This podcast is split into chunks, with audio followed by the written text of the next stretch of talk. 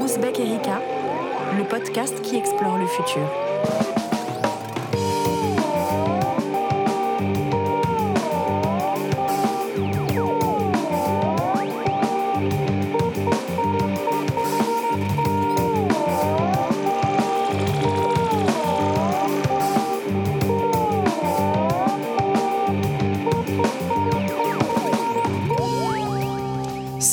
Turfos, salut les turfos, bienvenue dans cette nouvelle émission du podcast d'Uzbek Erika, le podcast qui explore le futur.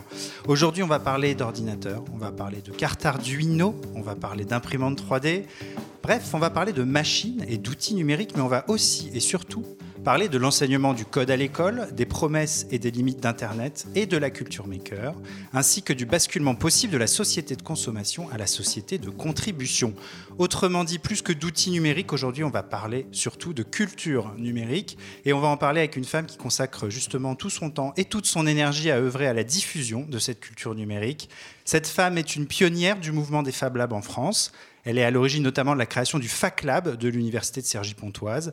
Elle a créé aussi tout récemment le Chaudron, un accélérateur de compétences numériques pour favoriser l'apprentissage du code et des nouvelles technologies au sein des entreprises et auprès des particuliers.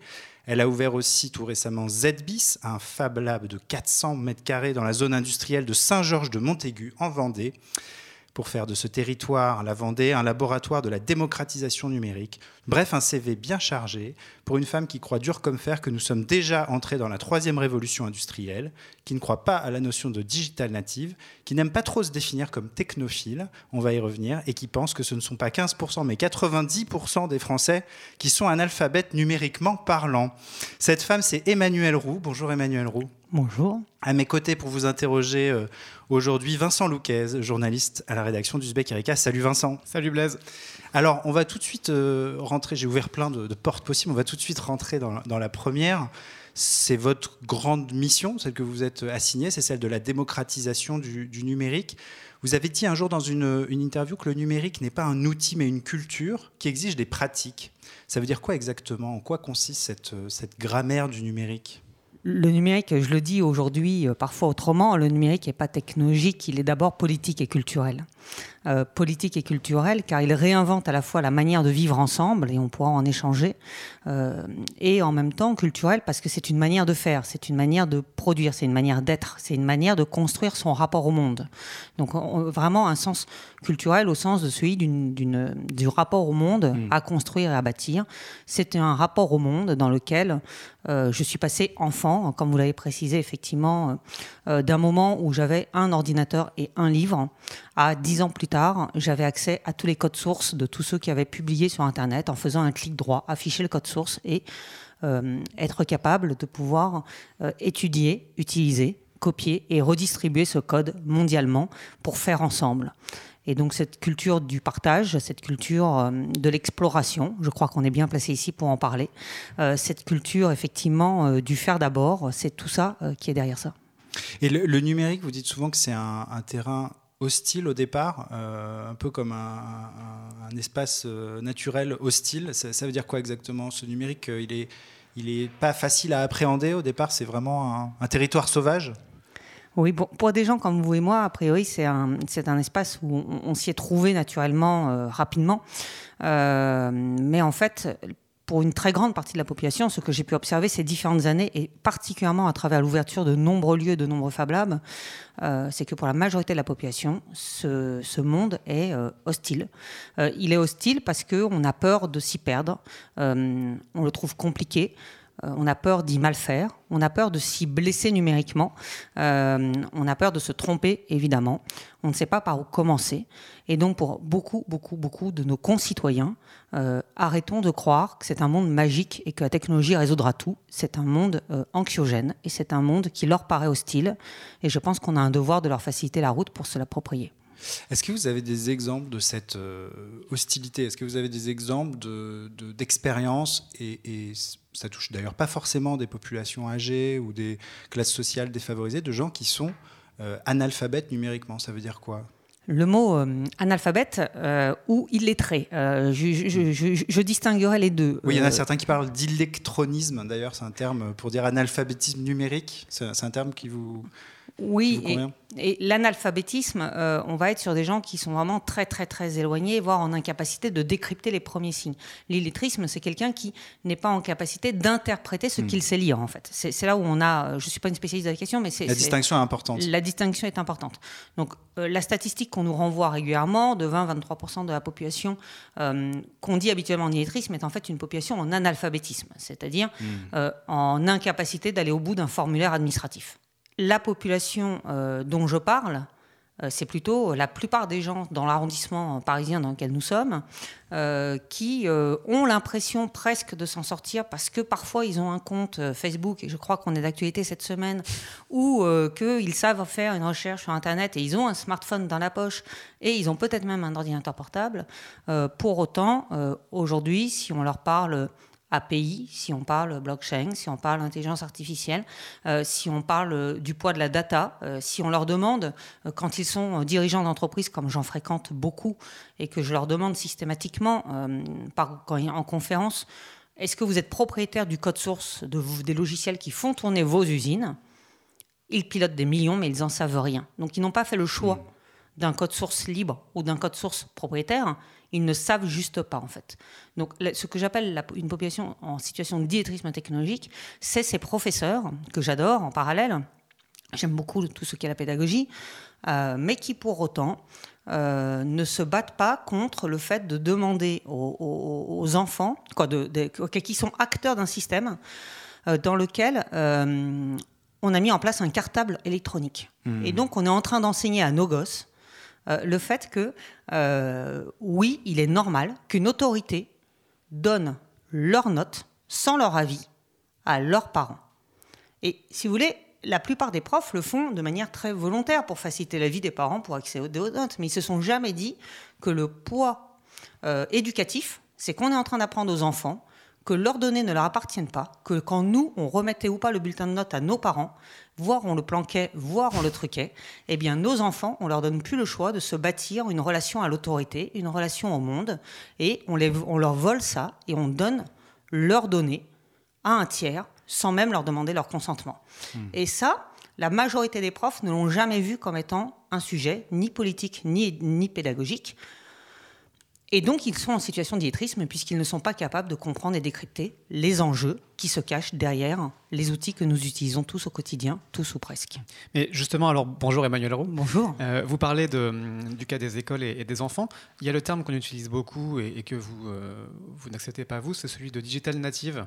Euh, on a l'impression souvent que les nouvelles générations naissent avec des, des tablettes dans les mains. les parents donnent facilement une tablette pour se faciliter la vie, pour, pour distraire leurs enfants. Pourtant, ça ne vous semble pas être un élément pertinent pour, pour parler d'une génération qui soit facilement acculturée ou naturellement acculturé au numérique. Euh, voilà, pour vous, c'est n'est pas quelque chose de très, euh, très concret aujourd'hui? Exact. Euh, exact sur deux plans. le premier plan, c'est quand j'entends des gens, alors que ce soit dans les ministères, dans les entreprises, dans les universités, j'ai la chance de fréquenter les trois mondes, qui me disent, oh, qui ont la cinquantaine et qui me disent, oh, écoutez Emmanuel, pas de problème, de toute façon les digital natifs arrivent, ils vont faire le monde, ils vont ils vont prendre les sujets en main, c'est pas à peine qu'on s'y mette. Donc on va parler d'abord du digital natif qui a plutôt 25, 30, 20, voilà, qui arrive dans la vie active. Millennial, le fameux millennial. Le, fameux. La réalité, c'est quoi? Il a grandi dans la même école et dans le même rapport autorité que nous. Euh, plutôt que nous ici. Hmm. Euh, c'est-à-dire qu'il a euh, littéralement, il a rendu des copies individuelles. Moi, mes gamins de 6 ans, on commence, on continue à leur dire quand le petit rentre de l'école et il dit à son frère "Éloi, c'est pas bien, t'as copié t'as triché. C'est-à-dire qu'à nos gosses, en ce moment, on apprend encore que faire une copie à plusieurs, partager, mettre en commun, euh, participer, euh, contribuer au travail de l'autre, en fait, c'est mal. Mmh. Vous voyez? Donc, euh, donc, celui qui a 20 ans, si mon gamin de 6, maintenant il en a 10, mais quoi, si mon gamin est encore impacté par ça, celui qui a 20-25 ans, quand il sort à 25 ans en ce moment des grandes écoles françaises, quand il sort de l'ordre des experts comptables ou autres, il a appris le monde d'avant. Et donc ça, euh, effectivement, donc croire que les digitales natives auraient un autre rapport au monde, euh, à la propriété, euh, à la capacité de faire ensemble, au partage, à la mondialisation, etc., etc., c'est faux. Mais il y a quand même une acculturation en dehors de l'école. Il n'y a pas que l'école qui, donne cette culture de potentiellement de, monde open, libre et de mm, collaboratif. Oui, et du coup, on va prendre le petit, mais aussi effectivement l'ado qui a un usage à la maison. quand j'ai eu mon MO5 Thomson, en l'occurrence, dans cette école primaire, il n'y avait rien dedans.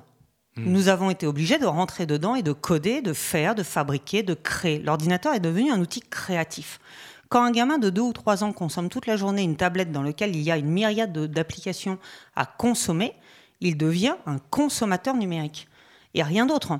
Donc nos gamins, nos ados, moi les, miens en premier, hein, euh, par occasion, mais nos, ados sont dans une posture de consommation numérique. Donc ils consomment du contenu euh, euh, non linéaire, multimédia, parfois interactif, tout ce que vous voulez. Mais, mettre des tablettes à l'école, par exemple, c'est l'un des pires choix possibles, puisque finalement ce sont des outils dans lesquels on peut le moins créer et interagir donc oui, ils ont quand même un rapport parfois au réseau social, mais encore une fois, sans lecture et sans compréhension la plupart du temps des enjeux derrière et sans personne pour les y guider. En d'autres termes, ça veut dire qu'il ne faut pas laisser le monopole de l'éducation numérique à des acteurs comme les GAFA. Justement, on voit beaucoup dans ce moment d'initiatives comme euh, Messenger Kids avec Facebook, comme YouTube Kids avec, euh, avec YouTube et Google. Euh, l'idée, ou en tout cas le, danger, ce serait de laisser à ces acteurs privés-là une espèce de monopole sur la façon dont les enfants viennent au numérique?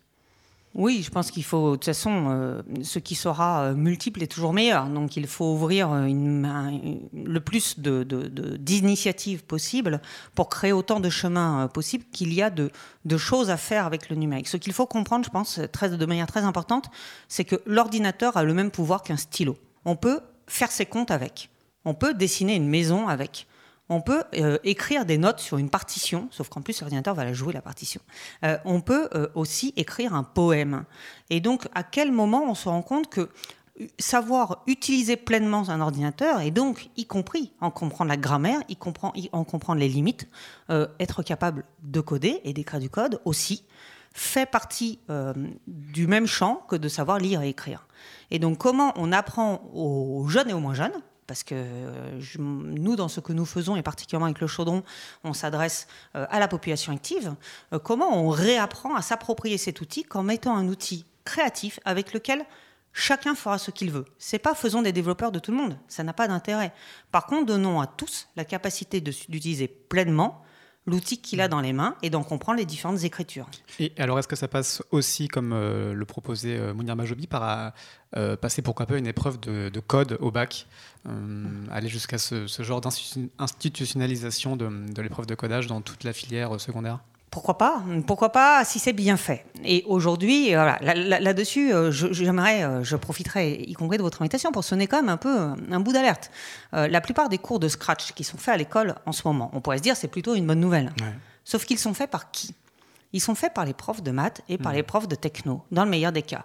Et donc moi, je vois les devoirs que ramène mon gamin, celui qui est au collège, euh, ce sont des devoirs d'abord de maths faits avec Scratch. Donc on est en train de dire aux enfants, et je dirais même plutôt aux gamines généralement, si t'es pas à avec les maths ou si t'aimes pas la techno, eh bien en fait l'ordinateur c'est pas pour toi. Et ça, c'est le pire scénario qu'on puisse faire. Qu'est-ce que nous nous proposons? Euh, Et on le fait à partir de la rentrée euh, dans un établissement vendéen qui s'appelle Saint-Gabriel, qui est basé à Saint-Laurent-sur-Sèvre. à la rentrée 2018, 2019, euh, excusez-moi. non, 2018, c'est bien ça, septembre prochain, c'est qu'on se comprenne bien. Septembre prochain, nous ouvrons une classe qui s'appelle Archimède. Et cette classe Archimède s'adresse à des gamins qui, de 6e, pour leur donner 5 heures de culture numérique par semaine, à la manière d'un sport en code, en, code en sport études, mmh. excusez-moi, euh, ou euh, à la manière d'un instrument de musique dans une classe horaire aménagée pour la musique. On est en train de créer la première, à ma connaissance, classe horaire aménagée pour le numérique. Euh, dans un établissement, euh, quel établissement Saint-Gabriel, euh, en espérant pouvoir en faire une vraie filière un jour et qu'elle se duplique dans d'autres territoires. parce que je pense que la solution, elle est aussi là. On, a tous fait du sport au collège. pour autant, et c'est bien, ça permet à des gamins qui n'ont jamais accédé au sport d'en faire, ça permet d'avoir un minimum de culture sportive, c'est très bien.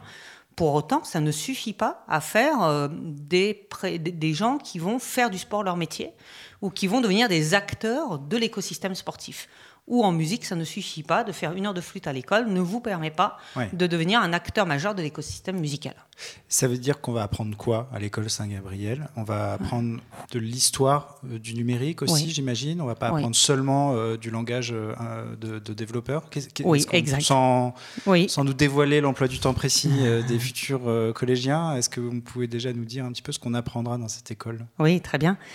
effectivement, à travers ces, ces, cinq heures par semaine, on l'a construit d'abord, on est en train de construire avec une équipe pédagogique dédiée, donc des professeurs traditionnels d'histoire géo, de français euh, de maths, de techno et autres, euh, de langue, qui acceptent de rentrer comme équipe pédagogique de cette classe particulière et qui euh, sont prêts, par exemple, à se dire bah, qu'une classe, une, carte du monde et des migrations dans le monde en ce moment mhm. peut être rendue sous forme d'une copie à 4 double, mais peut aussi se rendre sous la forme d'une carte interactive faite en Scratch, et que savoir aller sélectionner la bonne information, la mettre en scène, l'animer, savoir ce qu'on rend interactif, être capable de, de, de, sourcer et de valider ses sources, ça fait pleinement partie d'un travail d'un collégien. Euh, premièrement. Euh, après, autour de. Donc, déjà, c'est comment nous introduisons l'écriture numérique dans les disciplines traditionnelles. Euh, comme une option possible, comme, euh, comme, une, autre manière, une autre manière d'écrire. C'est exactement ça. Euh, comment on peut faire une adaptation de Pierre et le Loup, y compris avec des primaires, mhm. en se disant, eh bien, on va utiliser tout le potentiel du numérique pour faire une, une adaptation ensemble de Pierre et le Loup. Et donc, on va peut-être en faire des enregistrements audio, on va peut-être pouvoir effectivement animer, on va peut-être pouvoir même faire des figurines qu'on va faire une découpe laser sur une, en marionnette par la suite, etc. Le deuxième point, c'est que dans ces heures, on introduit de l'histoire du numérique. On introduit une connaissance des grands acteurs du numérique et des enjeux euh, qui sont derrière. Euh, on introduit euh, des rapports particuliers à la data. Et on introduit évidemment quand même un petit peu de code, c'est-à-dire quelques heures de temps en temps de, de, coding pur, leur permettant peu à peu d'explorer des, des compétences, comme quand vous rentrez dans un j'aime pas le mot de conservateur de musique, parce que c'est mm. ce qui le renvoie en termes d'imagerie, mais en école de musique, vous y entrez pour euh, faire de la contrebasse, à un moment donné, il faut faire un peu de solfège. Mm. Eh bien, pensons que le code est une forme de solfège. Alors, je vais me faire un petit peu euh, l'avocat du diable sur cette histoire de, codage. Il y a certains commentateurs de, des évolutions numériques comme euh, Laurent Alexandre, mais pas seulement. Il y a aussi Pedro Santa Clara, qui, qui est euh, président de la chaire finance de la Nova School of Business and Economics, qui parlait au Web Summit et qui disait que c'était un peu contre-productif finalement d'apprendre le code à l'école parce que bientôt les intelligences artificielles pourront elles-mêmes coder de nouvelles machines et que tout ce qu'on appelle machine learning ou deep learning euh, fonctionne de telle façon que finalement l'être humain n'a plus besoin de coder, la machine apprend par elle-même. Ça peut même euh, donner des, sortes de boîtes noires dans lesquelles on ne comprend pas très bien ce qui se passe. Donc finalement, est-ce que l'être humain n'est pas voué à rester un petit peu à la traîne s'il se met en concurrence avec la machine pour coder? Est-ce qu'il ne vaut pas mieux qu'il apprenne plutôt à se développer en complémentarité de la machine, c'est-à-dire à non pas faire du code, mais développer des facultés typiquement humaines comme la créativité, le lien social voilà, en tout cas, c'est une parole qu'on entend dans cette critique du code à l'école. Qu'est-ce que vous en pensez, vous? Je pense que c'est une question de savoir où est-ce qu'on place l'homme dans son rapport à la machine. Hmm. Et que si on veut des citoyens qui soient capables de comprendre le monde et de comprendre les enjeux qui sont derrière, on ils doivent pouvoir comprendre ce que veut dire une machine, ce qu'est une algo, ce qu'est une donnée, ce qu'est une base de données, ce qu'est un stockage, ce qu'est du cloud, etc., etc. Le comprendre, comprendre les concepts clés, c'est les avoir pratiqués au moins une fois, les avoir mis en œuvre au moins une fois. Je dis pas on fait de tous des développeurs, je dis bien on apporte à tous une culture suffisante du code pour leur permettre d'être capables d'exercer demain leur métier. C'est un premier élément de réponse, je pense, qui est important. C'est-à-dire que moi, je constate, dans, dans, avec le chaudron, une des toutes premières missions qu'on a menées, euh, c'était chez Decathlon. Mmh. Euh, quand vous avez euh, des, des, salariés trentenaires chez Decathlon, vous êtes dans l'une des plus belles boîtes qui soit. De mon point de vue, c'est une, boîte. une des préférées des Français aussi, je crois. L'entreprise préférée des Français, la deuxième préférée des Français. C'est au moins la mienne, ça, c'est mmh. sûr. Et je ne devrais pas le dire, j'ai d'autres clients. Mais pour autant, il est vrai que j'ai un, un, attachement particulier à cette entreprise, qui est une très belle entreprise, qui est en train de faire un travail de transformation absolument exceptionnel. Euh, pour autant, euh, quand, donc vous avez chez eux, euh, ils recrutent sur le sport, ils recrutent des compétiteurs, vous avez des gens qui ont un mental fort, quoi. Voilà, vous avez l'archétype du, compétiteur quand même. dans une boîte qui a les moyens et dans une boîte qui est leader en innovation et en, en relation client on pourrait se dire, tout va bien. Mm. Eh bien, dans les couloirs, vous entendez quoi? Vous entendez ces, ces- ces- ces jeunes hommes et femmes qui ont 30-40 qui vous disent, mais euh, moi j'étais euh, chef produit, on va dire, euh, vélo ou casque, euh, je suis un des meilleurs, et pour autant, ben, je pense que je suis obsolète pour mon, métier, parce que tout devient technologique, et je suis censé intégrer de la technologie dans mon vélo ou dans mon casque, et je ne comprends pas de quoi ça parle. Je n'arrive plus à imaginer le vélo de demain, je ne suis plus capable de le penser. Des donc, profils de, de chefs de produits, par exemple Des, de- des produits de chef de produit, très Ouais. exactement. Donc des produits, de, euh, quoi, des, des, des- Des profils, des profils, euh, excusez-moi, ouais. des profils de chef de Des produit. tout à métiers de chefs de produits, par Ouais. exemple. Quoi. Et donc, on va pas les amener, eux, à coder, ils n'en ont pas le temps. Par contre, leur les réarmer, leur redonner la capacité de dialoguer avec soit une SI, soit des prestataires, leur redonner la capacité d'imaginer le monde, d'imaginer son possibilité, de savoir s'ils ont envie d'embarquer ou pas de l'IA dedans, par exemple. Euh, ça, c'est absolument essentiel. L'autre sujet, dans la complémentarité, dans la complémentarité que vous abordez très bien, euh, homme-machine, euh, je, je pense qu'on touche de là la question de la, de- de la dépossession du, du savoir-faire. C'est-à-dire que si on se dit les machines vont aller tellement vite que c'est même pas la peine d'acculturer les hommes parce que de toute façon ils seront en situation de dépendance. Et laissons les machines faire et laissons une techno-élite s'installer euh, permettant à quelques-uns de créer ou euh, de guider euh, des machines semi-autonomes. Et les autres laissons-les complètement consommateurs du monde dans lequel ils vivent.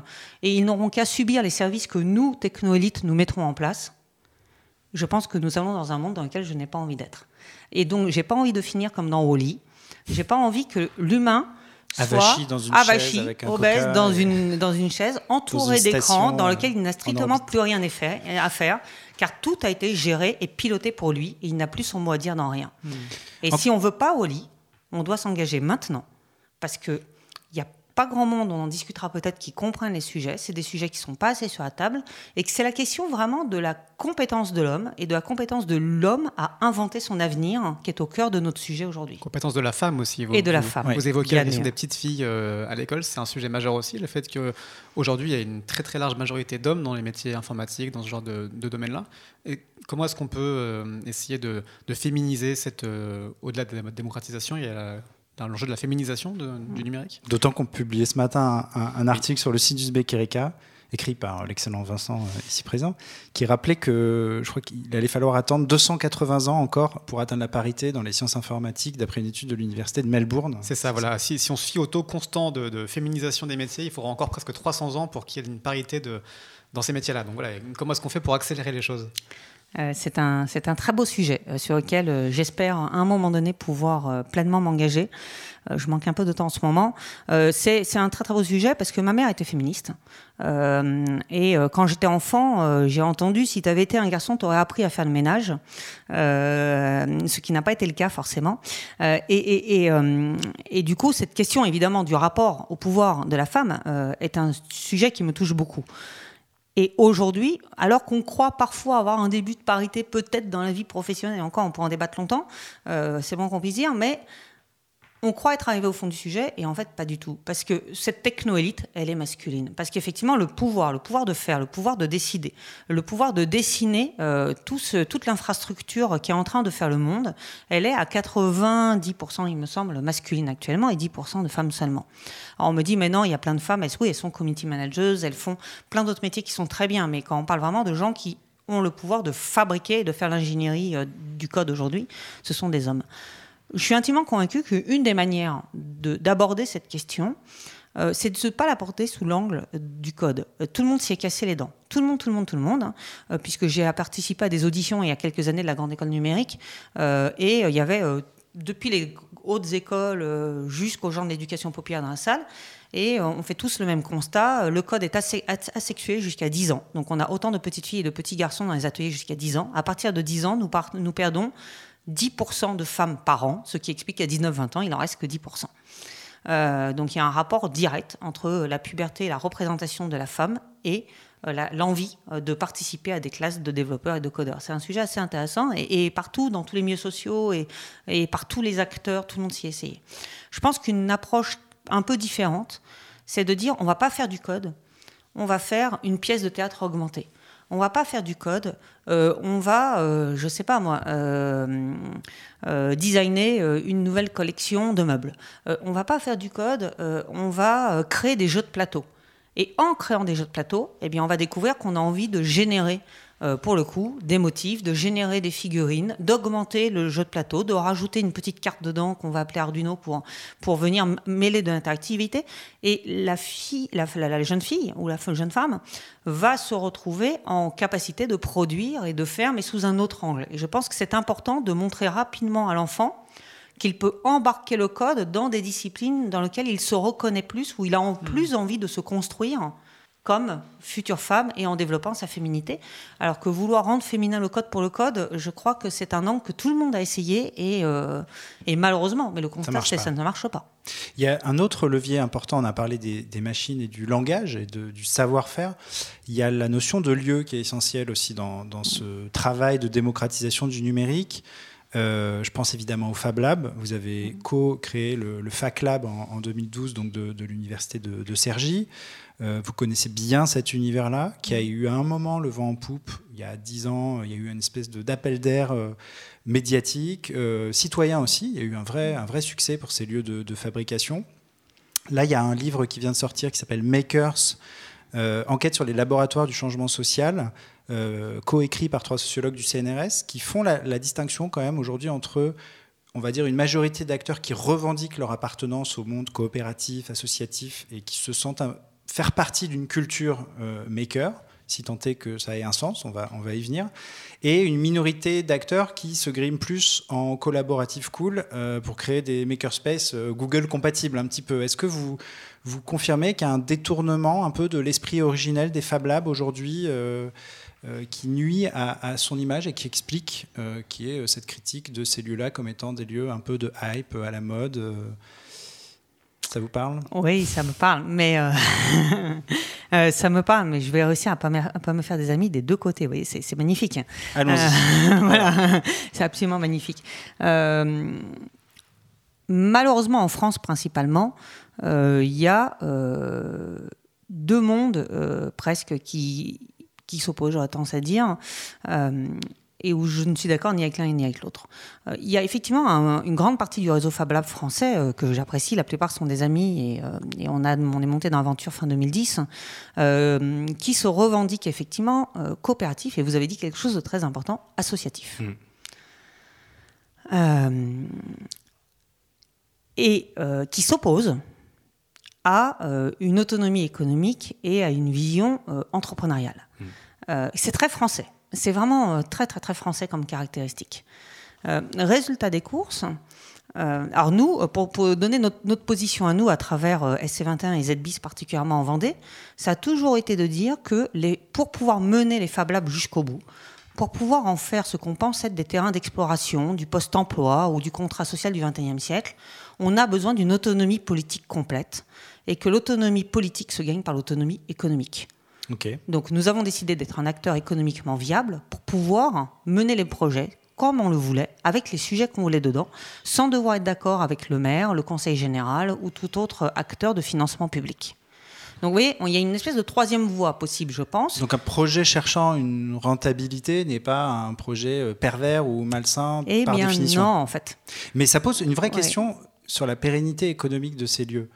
Je pense que la majorité des gens qui ont ouvert des Fab Labs comprennent assez peu, assez étrangement, la valeur qu'ils ont pour leur territoire. Et euh, que sont des acteurs majeurs de la transformation, de la citoyenneté, et que pour ça, ils doivent. C'est bien, c'est beau d'être bénévole, c'est beau d'être associatif, c'est beau de faire ça en plus de son vrai job, mais s'ils en faisaient leur job pour de vrai. Et donc, comment on professionnalise le monde, le monde du Fab Lab français? Euh, Comment on lui apporte des moyens? Comment il se donne à lui-même les moyens de devenir? Parce que résultat, vous avez des lieux très libristes que j'aime beaucoup hein, sur le fond ou idéologiquement, politiquement. oui, je partage ce qu'ils font. Inscrits dans la culture du libre. Vraiment inscrits dans la hmm. culture, dans la culture du libre. Ils sont tellement libres qu'ils refusent l'accès à ceux qui ne le sont pas. C'est-à-dire que quand des gens vont dans certains lieux que je connais bien et que je ne citerai pas, et me disent Ah bah ouais, moi je suis passé au Fab Lab, il y avait euh, pas grand monde. Et puis en plus de ça, tu vois, euh, euh, j'ai été accueillie, mais euh, j'avais un ordinateur Windows sur moi, donc on m'a dit que c'était mal. Et puis, bah, finalement, on discutait entre soi, et, etc., etc. Et, ce, et donc, on a toujours essayé, que ce soit au Fac Lab, dans un milieu universitaire, ou que ce soit ZBIS comme entreprise privée, on a toujours essayé de faire un lieu réellement démocratique, capable d'accueillir tout le monde. Euh, on a accueilli euh, aussi bien des ans, des opérateurs de Sodebo ou, GRDF euh, que Pierre Gattaz, typiquement. J'ai simplement convenu avec mon équipe qu'on n'accueillerait que ceux qui respectaient la démocratie et qui en étaient des acteurs. Donc en pleine campagne présidentielle récemment, il y a un choix où j'aurais fait le choix de refuser si on avait une demande de visite. Mais ça, c'est un choix voilà, personnel. D'accord. Mais en dehors du candidat Front National, tous les autres, nous avons toujours dit oui dès que nous avons eu la moindre demande. Et, et ça pour toute la population. Donc il est absolument important et essentiel pour nous euh, d'en faire des lieux réellement euh, ouverts et capables d'accueillir. Et des lieux réellement capables d'accueillir, j'en sais quelque chose parce que je peux vous dire que piloter et essayer de rendre viable un lieu euh, de, 400 mètres carrés dans une zone industrielle vendéenne avec aucun accès, ni bus, car, ni aucun public autour, à part notre voisin Sodebo en l'occurrence, et plus de 2000 collaborateurs, c'est une gageure tous les jours, il faut le mmh. dire. C'est une mmh. vraie gageure tous les jours parce que bah, être accessible à tous, c'est pouvoir avoir des horaires d'ouverture, c'est pouvoir avoir payer un poste d'accueil de quelqu'un qui va être là pour vraiment avoir le temps d'accueillir. Euh, donc ça pose la question, on a été chercher des profils de médiateurs culturels, parce qu'on pense que les Fab Labs sont des lieux de, de diffusion de culture numérique en fait. Et donc on a été chercher des profils plutôt de médiateurs. C'est un pari qu'on n'est pas forcément en train de, toujours de réussir, ça dépend des jours. Quoi. Globalement on avance quand même bien, mais il y a quand même des jours très compliqués. Euh, et de l'autre côté, donc face au fait que la plupart des lieux en France sont sous-dimensionnés, sous-financés, dans des conditions d'accueil complètement absurdes, euh, et donc non accessibles parce qu'ils ne sont pas rassurants pour celui qui n'y connaît rien et qui a juste envie de trouver un lieu proche de lui quelque part. Mmh. En pédagogie, il faut savoir partir de là où est l'autre si on veut l'emmener vers nous. Donc un lieu voilà, qui correspond à ces codes quelque part un petit peu, dit, un, un petit peu habituels, eh bien ça a ouvert la porte à tout un tas d'acteurs qui se sont positionnés sans rien comprendre aux enjeux de fond, ou, en les comprenant, mais pire, en ne voulant pas les porter, c'est-à-dire en assumant le fait qu'ils ne veulent absolument pas les porter, qui ont pris l'étiquette hmm. Fab Lab, euh, qui ont créé des lieux euh, vachement propres, euh, très hype, sur lesquels vous retrouvez, comme on vous a dit que c'était une start-up, donc il y a forcément un baby-foot et il y a forcément un canapé, et puis par la même occasion, il y a des peluches, et des, des peluches sur les bureaux. Et bah, la plupart des gens qui ne sont pas acculturés à notre culture arrivent dans ces lieux-là en pensant, un, que c'est la norme, et deux, que c'est ça le sujet. Et donc oui, ça décrédibilise. Faire de l'argent, c'est pas mal. C'est ce que tu en feras qui fera, de, qui, tu, euh, mm. qui fera qui tu es. Donc on a besoin de gagner notre vie pour pouvoir développer les projets. Point. Euh, développons, osons développer une activité économiquement viable au service de projets euh, de transformation euh, qui demandent à être libres de les faire. Et ça, cette question-là, il y a vraiment une voie aujourd'hui pour professionnaliser et donner de l'air au mouvement globalement. Hmm. Alors, il y, a encore pire que l'opposition entre libristes et, entrepreneurs. Il y a le cas euh, assez malheureux des, hmm, des ce qu'on pourrait appeler des en tout cas les gens qui, qui vont euh, euh, casser les Fab Labs. Il y a eu un événement assez malheureux à la, à la Casemate de Grenoble en novembre dernier.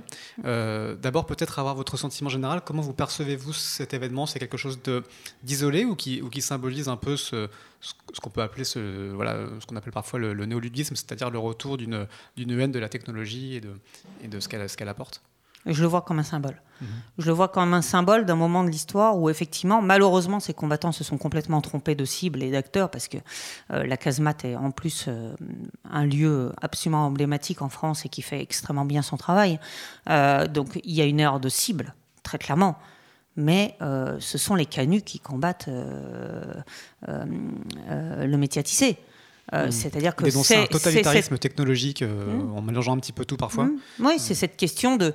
C'est pour ça que je disais tout à l'heure. Arrêtons de sortir d'une vision bisounours. On est des startups, c'est cool et on est des gens cool et en plus on soit digital natif et donc on irait sauver le monde. Parce que le monde en question, c'est un monde qui perçoit ça de plus en plus comme une menace, une hostilité, qui s'en sentent exclus, qui ont un sentiment d'obsolescence, et ils vont finir par se défendre. Et je pense que ce moment-là a été euh, un moment symbole, effectivement, je l'ai interprété comme ça à titre perso, où il y a trop de gens pour qui ça devienne trop trop dangereux et à tort à mon avis à tort. Sauf que vu qu'on ne les emmène pas vu qu'on leur explique pas et vu qu'on leur ouvre pas toujours la porte ou pas d'une manière accessible pour eux parce qu'on leur ouvre la porte. La porte n'est pas forcément fermée dans les Fab Labs pour autant euh, passer la porte d'un lab, être légitime pour le faire, être capable d'y être, y être bien accueilli, accepter que la personne qui passe la porte ne connaisse pas encore nos codes, nos vocabulaires, etc., etc. C'est un job en fait. Et ça, et c'est une nécessité au-delà d'un job. C'est-à-dire que euh, oui, euh, il y a une peur de la techno. il ne faut pas se mentir. je suis intimement convaincu que nous allons vers une destruction massive de l'emploi on voit, euh, mais comme il y a eu la question, de, à un moment donné, les moissonneuses batteuses sont arrivées, euh, il y avait avant 100 personnes avec défaut dans les champs. Donc, pour autant, si nous arrivons à construire un contrat social du XXIe siècle, ce n'est pas un mal. C'est bien ça le sujet. Mais pour ça, il faut, un, l'adresser, il faut arrêter de faire croire que tout va bien, ne regardez, regardez nulle part et passez votre chemin, parce que les gens ne sont pas idiots. Donc ils sentent bien que globalement, il y a plein de choses qui pourraient ne, ne plus avoir à faire eux-mêmes. Euh, deux, euh, il faut redonner le pouvoir aux gens de faire et de décider. Si on ne fait pas ça, on va vers des heures, je crains, sombres, dont c'est un point de départ, effectivement. Oui, on avait interrogé à l'époque de cette incident de la casemate, l'historien François Jarige, qui travaille sur les mouvements technocritiques, et qui disait qu'il y avait euh, toute une part importante de la population qui ne se reconnaissait pas dans ces évolutions numériques et qui n'en voulait pas. Est-ce que finalement l'idée c'est d'essayer de convaincre tout le monde que c'est utile ou est-ce qu'on peut trouver une place pour les gens qui ne veulent pas d'un monde numérique? Est-ce que c'est une évolution inévitable et vers laquelle il faut aller? Ou est-ce que, voilà, comme disait François Jarige, ces gens doivent trouver une place? Est-ce qu'on peut encore leur accorder une place en dehors du monde numérique? C'est une belle question. Euh, il y a encore des familles aujourd'hui euh, autour de moi dans lesquelles quand un gamin prend un livre, on lui dit euh, mais tu vas quand même pas devenir un intello. Hmm. Vous voyez? Et je pense qu'au moment où on a dit qu'il fallait apprendre à tout le monde à lire et écrire, il y a pas mal de familles et d'anciens qui se sont dit non mais attends mais on n'a pas besoin de ça, on vit très bien sans et on n'en a pas besoin. Et pour autant aujourd'hui la majorité des gens lisent, écrivent et ont su en faire quelque chose. Donc on ne peut pas imposer un monde à, tout le monde. Et je le souhaite absolument pas. Moi, ce que je recommande toujours et ce que je dis avec les gens avec qui j'en discute, c'est pour choisir de s'en éloigner, il faut le comprendre.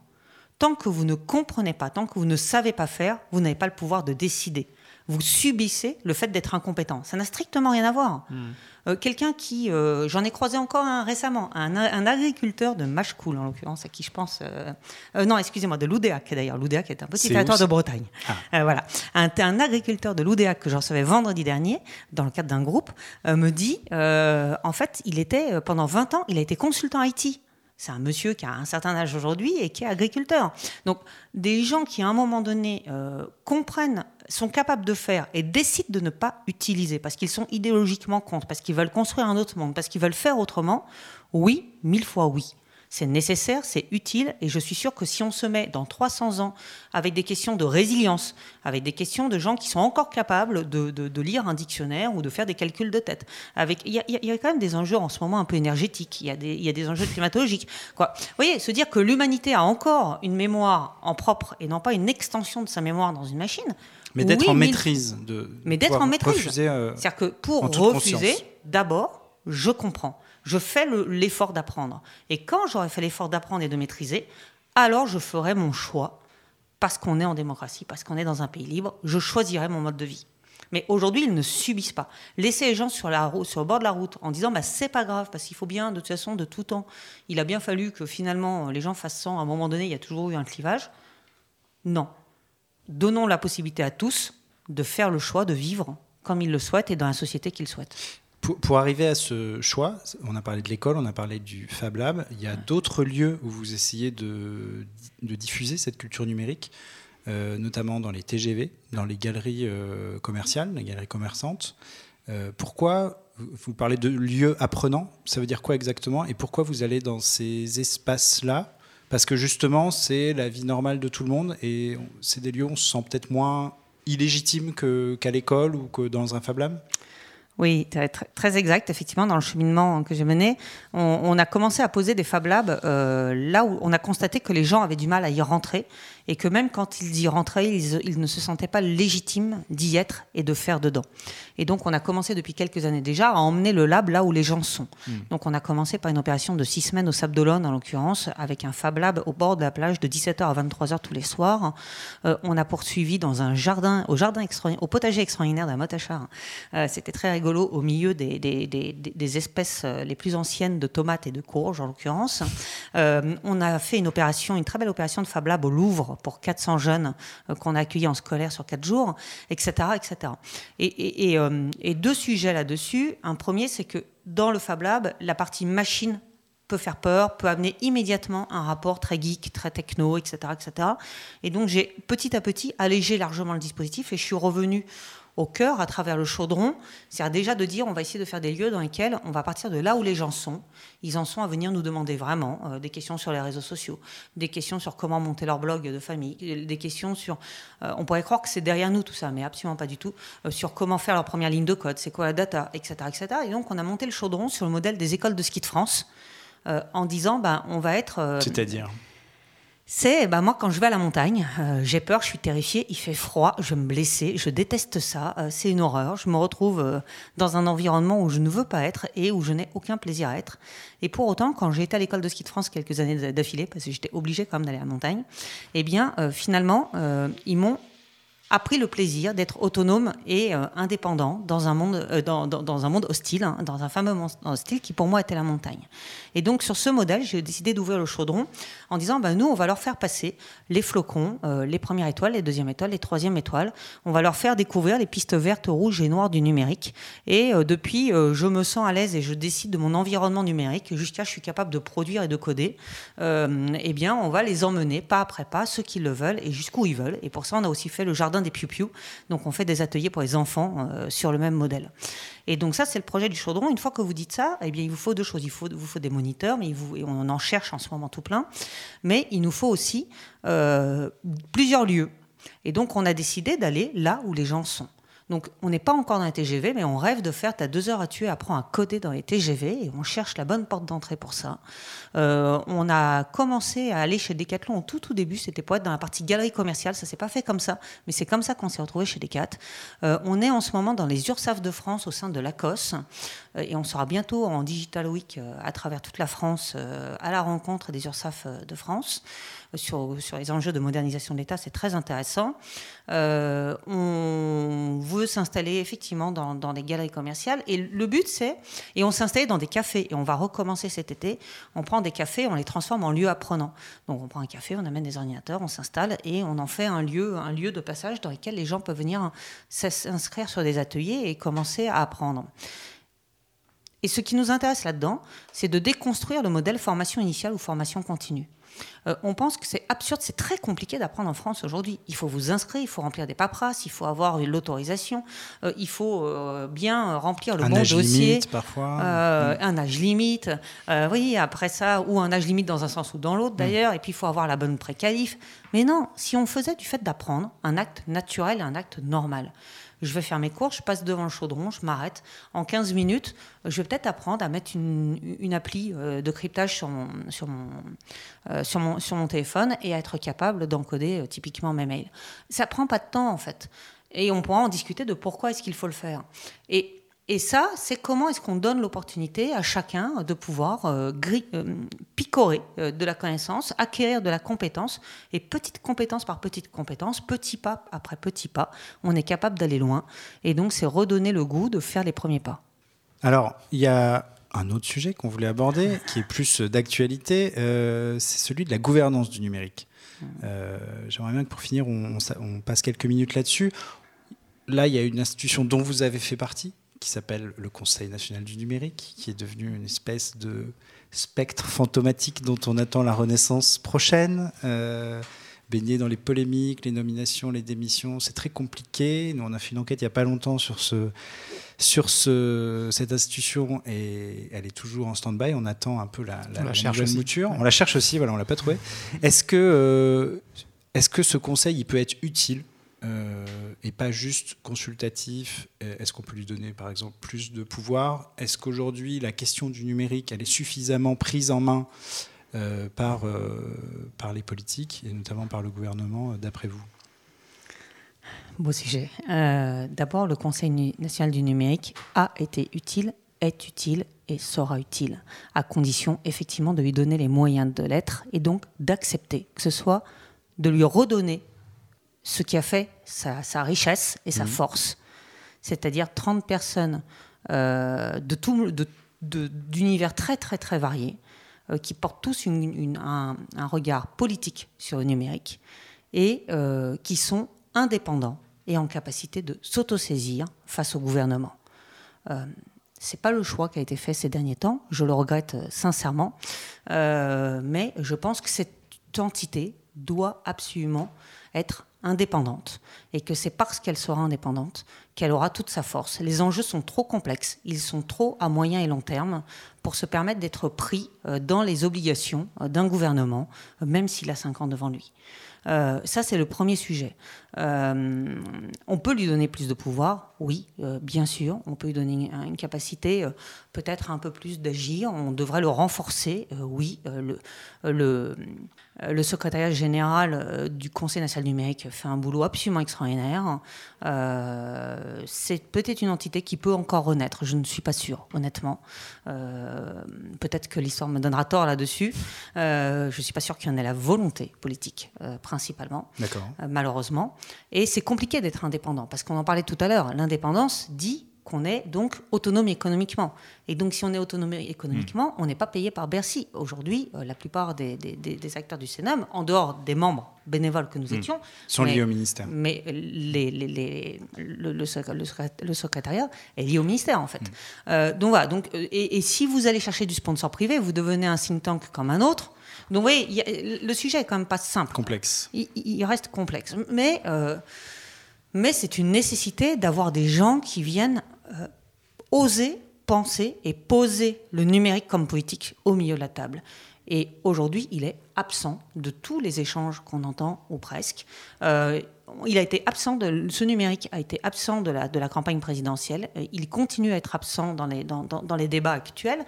Et euh, je n'ai plus les chiffres exacts, donc je ne les donnerai pas.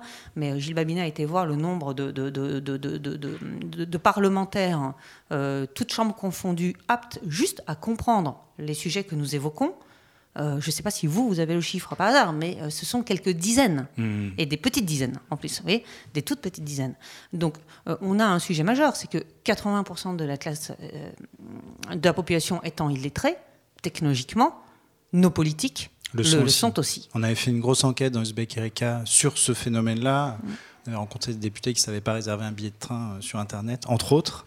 Et on s'était rendu compte que ça transcendait non seulement, ça rejoint ce qu'on disait tout à l'heure, les âges, la notion de génération, mais aussi les clivages politiques. Il n'y a pas une famille euh, euh, supposée plus progressiste, plus, plus en veille et plus technophile. En fait, on trouvait un peu les mêmes, les mêmes incompétences sur tous les tous les bords euh, politiques. Tout à fait. Et ça se voit particulièrement aussi en ce moment, dans des moments euh, un peu euh, politiquement compliqués aussi en France actuellement. je suis intimement convaincue, et je veux bien en débattre avec eux s'ils le souhaitent, je suis intimement convaincue que les syndicats ne sont pas sur les bons combats et que s'ils n'intègrent pas les enjeux de transformation sociétale liés au numérique au combat syndicaliste, eh bien, euh, ils sont euh, pas sur les bons sujets. Et donc non seulement ils attireront pas les d'abord les gens comme euh, quoi ils trouveront plus leur rôle et en plus simplement bah, ils sont en train là aussi d'envoyer la France dans un désastre collectif, on peut dire ça comme ça. Donc pour positiver un peu, c'est il y a une urgence là aussi à, culturer, à poser les sujets du numérique comme étant politique, comme étant une redéfinition des rapports de pouvoir, des modèles d'écriture, mais aussi des forces de production de revenir à ces idées-là et de les repartager et d'en refaire un vrai combat politique avec des gens qui l'intègrent à la pratique démocratique. Mais alors, est-ce que le bon échelon politique, ce ne serait pas l'Europe sur ces questions numériques? On, voit que l'Europe a parfois de, bonnes idées assez pertinentes. Il y a le, RGPD, la Réglementation générale pour la protection des données, qui et une initiative européenne. Cédric Villani, quand il parlait d'intelligence artificielle, le, député En Marche, insistait beaucoup sur l'Europe, sur l'importance d'avoir une, entité européenne qui puisse peser face aux États-Unis et aux Chinois de, de l'autre sur le numérique. Est-ce que c'est le bon échelon pour la gouvernance et pour euh, avoir une politique cohérente sur le, sur le numérique et même sur le côté acculturation des citoyens finalement? C'est un échelon nécessaire. Mhm. C'est un, un, des échelons nécessaires. Euh, et oui, euh, en Europe, et, oui, l'Europe numérique doit se construire et doit devenir un territoire à part entière. Pour autant, on n'a déjà pas réussi à faire l'Europe politique. Je ne sais pas si on arrivera à faire l'Europe numérique, puisqu'il n'y a, pas d'Europe numérique s'il n'y a pas d'Europe politique. Mhm. Donc, euh, donc on, va retomber là-dessus sur sur, sur, sur, des petites questions.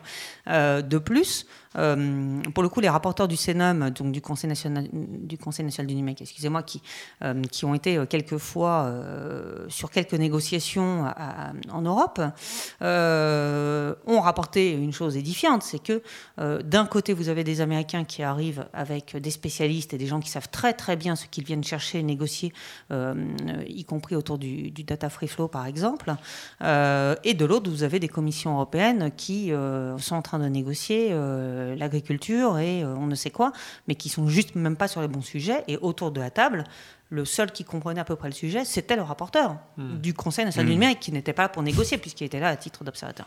Donc on a là aussi une absence euh, des, élites qui, dirigent et des politiques et des dirigeants d'entreprise sur la compréhension des enjeux stratégiques numérique, puisqu'ils ont considéré que c'était des sujets tech, que ça ne les concernait pas, et que dans le meilleur des cas, ça, concernait quelques ingénieurs ou leur DSI. Et tant qu'on n'aura pas remis une force de négociation avec une compréhension stratégique et politique des enjeux numériques, on ne peut pas avoir une force équilibrée. Deuxième chose, comment voulez-vous faire de la démocratie participative, par exemple? Comment vous voulez redonner des sens à l'acte citoyen et politique, à l'engagement, si votre politique locale, le maire, son, comité son, conseil d'administration euh, ou son conseil municipal, euh, mais aussi euh, votre député, juste ne comprennent pas du tout le sujet. Moi, j'ai vu récemment un syndicaliste, en l'occurrence, c'était la CGT, qui dit non, mais de toute façon, j'ai pas de réseaux sociaux, j'ai pas de smartphone parce que j'en veux pas du tout. Je crois que le président de la Commission européenne a dit la même. Mais attendez, mais comment est-ce qu'on peut décider tous les jours? Comment est-ce qu'on peut comprendre les enjeux du moment euh, si on ne vit pas avec les outils du moment? Je pense que c'est des débats qui sont vieux, mais, euh, en tout cas, à tous les échelons, dont l'échelon, dont l'échelon européen, on a besoin d'hommes et de femmes politiques qui vont comprendre qu'on passe d'une société qui a été celle du début de la seconde révolution industrielle, donc le moment où euh, on a mis des rails euh, et où il fallait emmener un message avec des bateaux et des chevaux à l'autre bout du monde euh, avec un message écrit, à un moment où n'importe qui peut parler pratiquement à n'importe qui en temps réel, instantanément et autour de la planète. c'est pas moi qui le dis, c'est Michel Serres. On vit un moment de l'histoire qui est un moment très particulier qui équivaut à la naissance de la presse de Gutenberg. Euh, c'est la naissance d'Internet. Alors c'était il y a quelques temps maintenant, pour nous qui connaissons un peu l'histoire est un peu longue, mais on a l'impression d'être encore dedans. Et donc la presse de Gutenberg, ça peut être vu comme euh, un objet en bois qui, quand on appuie, ça met de l'encre sur du papier, tout comme on peut dire c'est le début de la Renaissance et des guerres de réforme. Eh bien, Internet est probablement le début d'une nouvelle forme de Renaissance et de guerre à venir. Euh, on en parlait tout à l'heure. Si nous ne faisons rien et si nous ne nous y préparons pas, oui, effectivement, on risque d'avoir des moments compliqués. Un immense chantier, donc merci euh, beaucoup euh, Emmanuel Roux pour ce, cet échange sur la démocratisation du numérique plus urgente que jamais et plus vertigineuse que jamais. Ça nous fait, ça nous fait une excellente conclusion, cette citation sur Michel Serres et cette absence de petites poussettes à l'Assemblée. Il nous faudrait plus de petites poussettes à l'Assemblée. Tout à fait. merci Emmanuel d'être venu chez Uzbek Erika explorer le futur avec nous. Merci à Vincent. Merci. Merci, à, à Roman aussi à la régie qui nous a accompagnés dans cette échange passionnant. Continuez à nous écouter, continuez à nous lire, continuez à nous dire ce que vous pensez de nos podcasts, car on suit vos réactions avec attention. Et la semaine prochaine, vous retrouverez derrière ce micro l'excellent Guillaume Ledy, puisque vous m'avez reconnu. Je suis, je suis son collègue Blaise, Blaise Mao euh, d'Uzbek Erika. La semaine prochaine, donc, avec Guillaume Ledy et toute la rédaction d'Uzbek Erika pour un nouveau podcast. Bonne journée à tous. Merci, à au revoir.